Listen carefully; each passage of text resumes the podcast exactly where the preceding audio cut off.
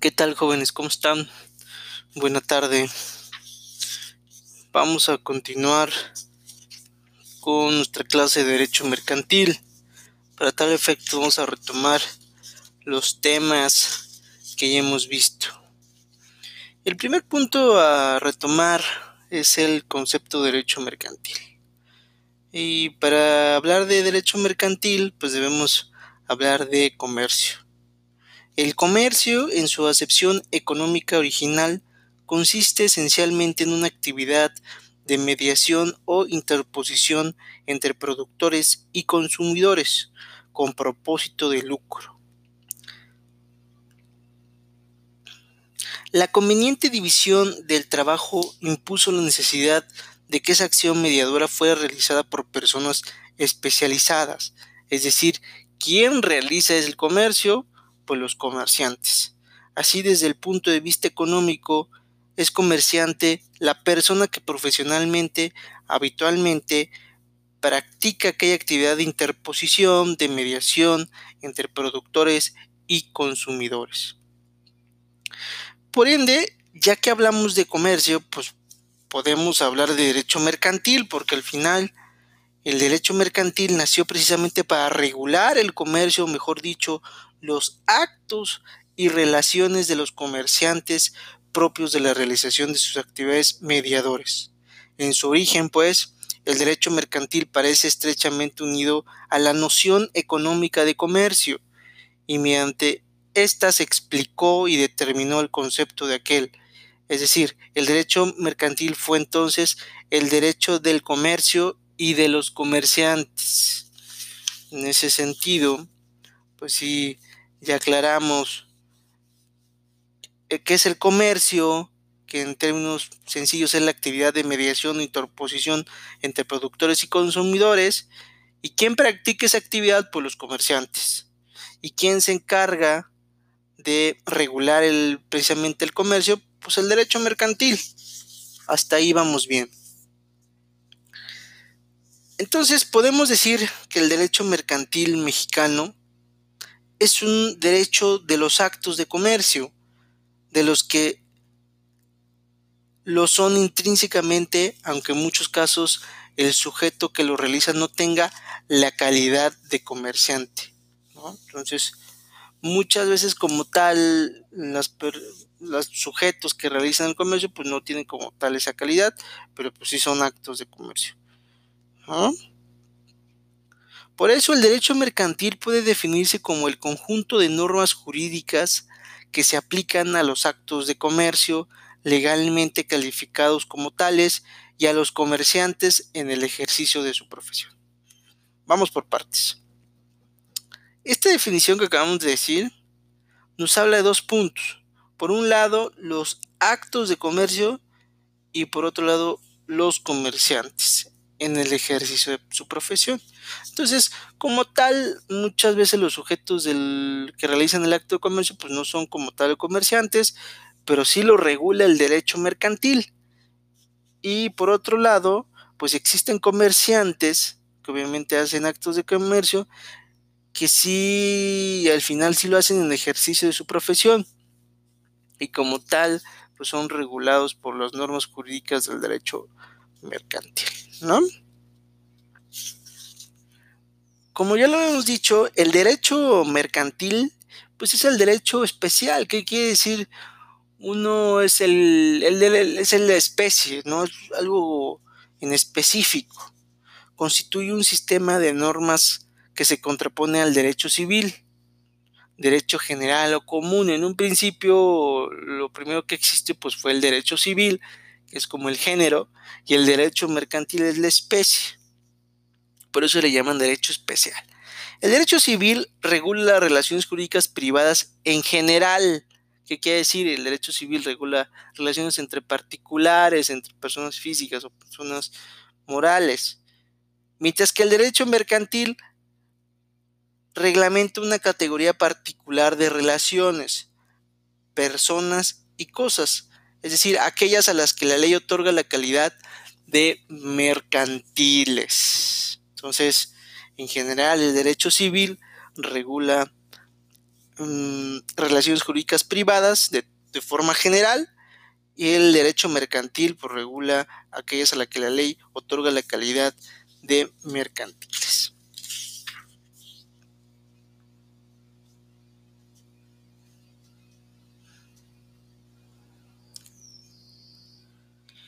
Ahora bien, el tema mercantil, o también llamado en materia de comercio, pues es una facultad exclusiva del Congreso de la Unión, es decir, del Congreso Federal. ¿Y dónde está establecido eso? Pues muy fácil, es el artículo, el fundamento del derecho mercantil o de la materia de comercio, pues es el artículo 73, fracción décima de la Constitución Política de los Estados Unidos Mexicanos la cual faculta al Congreso de la Unión para legislar en materia civil, bueno, más bien establece que la facultad para legislar en materia civil corresponde a las legislaturas de los estados. Mientras que en materia mercantil, pues es em, el tema del, del Congreso de la Unión, ¿no? Entonces es muy, muy específico. En materia civil, pues, los estados pueden legislar, es decir, Oaxaca, Puebla, Veracruz, Chiapas pueden legislar en materia civil, pero en materia mercantil es única y exclusivamente es el Congreso de la Unión. ¿Sí? Para que tengan muy claro. Y para un ejemplo es que pues, Oaxaca tiene su propio código civil del estado de Oaxaca, al igual que Veracruz, al igual Veracruz tiene su propio código civil, eh, Puebla tiene su propio código civil, la Ciudad de México tiene su propio código civil, pero nada, cada estado no tiene su propio código de comercio. Más bien, existe un solo código de comercio a nivel eh, nacional que, es, que fue promulgado y expedido más bien por, fue creado a través de un proceso legislativo por el Congreso de la Unión a nivel federal. ¿Sí? El origen del derecho mercantil, pues es el comercio como tal, ya lo hemos manejado, ¿no? El comercio como fenómeno económico social se presenta en todas las épocas y lugares. Es por ello, aún en los pueblos más antiguos pueden encontrarse normas aplicables al comercio, o más bien algunas de las relaciones e instituciones a que aquella actividad da origen. Así sucede en los sistemas jurídicos de Babilonia, Egipto, Grecia, Fenicia, Cartago, etc. Sin embargo, en esos sistemas jurídicos no existió un derecho especial o autónomo propio de la materia mercantil, es decir, no existió un derecho mercantil como hoy lo entendemos, sino tan solo normas aisladas relativas a determinados actos o relaciones comerciales. Entre esas normas los autores hacen especial mención de las llamadas leyes rodias, es decir, las que se refieren a la isla de Rodas, que en realidad constituyeron la recopilación de un conjunto de usos sobre el comercio marítimo. Esas leyes han alcanzado fama a través de su incorporación al derecho romano. Entonces, en un origen, pues bueno, el derecho mercantil si estaba establecido en los sistemas jurídicos de Babilonia, Egipto, Grecia, Fenicia, Cartago. Y algo muy específico pues es el derecho marítimo, ¿no? que como tal también es derecho mercantil. Un ejemplo pueden ser las leyes de Rodias, que pues, como tal eran los usos sobre el derecho al comercio marítimo.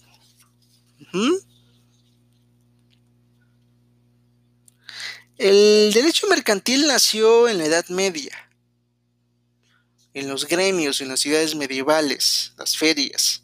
El derecho mercantil como derecho especial y distinto al común nace en la Edad Media y es de origen constitucionario. A ver, vamos por partes. Una de las fuentes del derecho, como ya la sabemos y como ya hemos explicado en clase, pues uno es la ley, eh, la jurisprudencia, eh, la costumbre, los principios generales del derecho. Entonces, la costumbre como tal sí es, es una fuente de derecho y también pues fue una fuente del derecho mercantil en específico, ¿no? Porque cómo es, cómo es que se fue creando la necesidad de regular el comercio, pues a través del derecho mercantil y en esa época, en la Edad Media, pues fue, fue a través del origen constitucionario, es decir, a través de la costumbre. El auge del, del comercio en esa época, el gran desarrollo del cambio y del crédito, fueron entre otras las causas que originaron la multiplicación de las relaciones mercantiles, que el derecho común era incapaz de regular en las condiciones exigidas por las nuevas situaciones y necesidades del comercio. Entonces podemos entender que pues el derecho civil no podía regular el derecho mercantil y fue que eso por eso que de manera constitucional, es, decir, a través de la costumbre, en un momento dado una población da determinada en un poblado, en una ciudad, pues se fueron utilizando ciertas formas de, regular el comercio, ¿no? Y fue así que nació el derecho mercantil. El, el derecho mercantil tiene como su origen, obviamente, la promulgación del Código de Comercio francés, el código, el famoso Código de Napoleón, de 1807. Se inicia la época llamada de la codificación del derecho mercantil. También es importante mencionar que pues el código de comercio también fue eh, publicado pues más o menos por esas fechas, o sea, si bien es cierto si ha sido reformado en muchos aspectos sustanciales, pues también hay que, hay que decirlo, no ha habido un nuevo código de comercio desde hace pues varios decenas de años, ¿no? Entonces, si el origen también de nuestro propio código de comercio, pues es el propio código de Napoleón o el código de comercio francés. Este código de comercio francés cambia radicalmente el sistema de derecho mercantil, porque inspirado en los principios del liberalismo, lo concibe, lo concibe como un derecho de una clase determinada, es decir, la de los comerciantes sino como un derecho regulador de una categoría especial de actos. A ver, repito, el derecho mercantil está inspirado en los principios del liberalismo. Lo conciben no como un derecho de clase determinada, es decir, la de los comerciantes, sino como un derecho regulador de una categoría especial de actos, los actos de comercio. En conclusión, pues no solo habla de los comerciantes, sino más bien de los actos de comercio, ¿no? que, como hemos visto, una cosa son los comerciantes y una cosa muy distinta, pues son los actos de comercio. Entonces, ese código francés habla específicamente de los actos de comercio, ¿no? Em,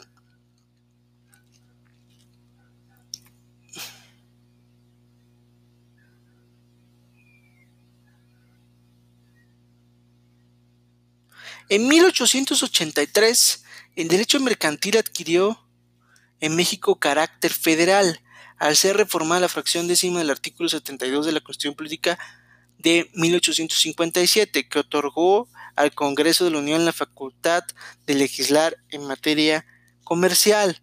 Con base en esta reforma constitucional se promulgó el Código de Comercio de 1884, 84, aplicable en toda la República debe citarse también la Ley de Sociedades Anónimas de 1888. Como ya lo había comentado, pues el origen de nuestro propio Código de Comercio en México, pues fue, fue creado en 1884. Entonces imagínense cuántos años llevamos con el mismo código. Sin embargo, sí hay que ser claros que ha tenido pues reformas muy importantes para, para adecuarnos al comercio hoy en día, ¿no? Como continuamos como las fuentes del derecho mercantil, pues la primera eh, debe decirse que como fuentes indiscutibles del derecho mercantil, pues una de ellas es la ley y los usos o costumbres mercantiles. También puede hablarse en cierta forma de la jurisprudencia como fuente del derecho mercantil. Entonces, en nuestro autor, Rafael de Pina de Vara, en su libro Derecho Mercantil Mexicano, nos establece pues tres tres fuentes. Una es la ley, los usos y costumbres mercantiles y la jurisprudencia. Empecemos con la ley mercantil. Por ley mercantil debemos entender la norma emanada de los órganos del Estado destinada a regular la materia mercantil. Es algo muy lógico, yo creo. Entonces, también hay que tener en cuenta que el derecho mercantil es de carácter federal, dado que la Constitución otorga al Congreso de la Unión la facultad para legislar en materia de comercio. Artículo 73, fracción décima del, de la Constitución Política de los Estados Unidos Mexicanos. Al hablar de ley mercantil nos estamos refiriendo a las normas jurídicas, es decir, al Código de Comercio y las leyes mercantiles especiales emanadas del Poder Legislativo en uso de las facultades que le son propias.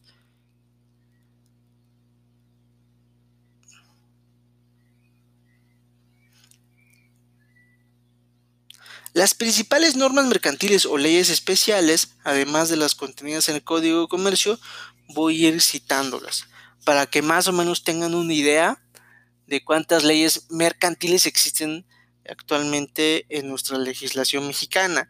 La primera, pues la más conocida, pues es el Código Comercio, la Ley General de Sociedades Mercantiles, la Ley General de Títulos y Operaciones de Crédito, Ley Monetaria de los Estados Unidos Mexicanos, Ley del Banco de México, Ley de Instituciones de Crédito, Ley del Mercado de Valores, Ley sobre el Contrato de Seguro, Ley Federal de Instituciones de Fianzas, ley para regular las agrupaciones financieras, ley de sistemas de ahorro para el retiro, ley de protección y defensa de los usuarios de servicios financieros, eh, pues es que esa es la famosa ley que le aplica a Conducef, también hay que decirlo. Em, ley de concursos mercantiles, ley federal de competencia económica, ley de comercio exterior, ley federal de correduría pública, ley federal de protección al consumidor, ley de vías generales de comunicación, ley de inversión extranjera, ley de propiedad industrial, ley de federal del derecho de autor, ley de cámaras empresariales y sus confederaciones, ley de los impuestos generales de importación y exportación, ley de sistemas de pago, ley de uniones de crédito. Y en general pues esas son las leyes especiales en materia mercantil que podemos enunciar sin perjuicio de que pues existan otras y o puedan ser un poquito distintas. Además de los ordenamientos legales enlistados y sus correspondientes reglamentos, en su caso deben considerarse los tratados y convenciones internacionales de los que México forma parte y el enorme conjunto de disposiciones en materia de derecho mercantil contenidas en acuerdos, reglas, circulares, etcétera, emitidas por las instancias correspondientes del Ejecutivo Federal. Resulta evidente de por sí la complejidad existente en la regulación en materia mercantil. Por otro lado, tenemos em, otra fuente del, del, derecho mercantil, pues en su momento la costumbre. La costumbre es el modo originario de la manifestación de la voluntad social, por lo que se refiere al derecho mercantil, cabe decir que es un derecho de formación eminentemente constitucionario, ya que gran parte de sus normas encuentran su origen en los usos comerciales. La costumbre es la norma creada e impuesta por el uso social. En cuanto fuente del derecho comprende normas jurídicas que no han sido promulgadas por los legisladores ni expuestas por los jueces de formación jurídica, sino que han surgido de la opinión popular y están sancionadas por un largo uso. Entonces, eh, lo dijimos, el derecho mercantil, su origen es meramente constitucionario a través de la costumbre, los usos. Entonces es una fuente del derecho.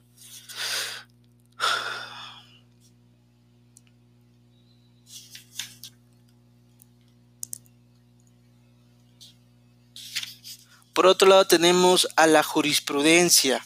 La jurisprudencia se define como el criterio de interpretación judicial de las normas jurídicas de un Estado que prevalece en las resoluciones de un Tribunal Supremo o de varios tribunales superiores y se inspira en el propósito, propósito de obtener una interpretación uniforme del derecho en los casos que la realidad presenta los jueces.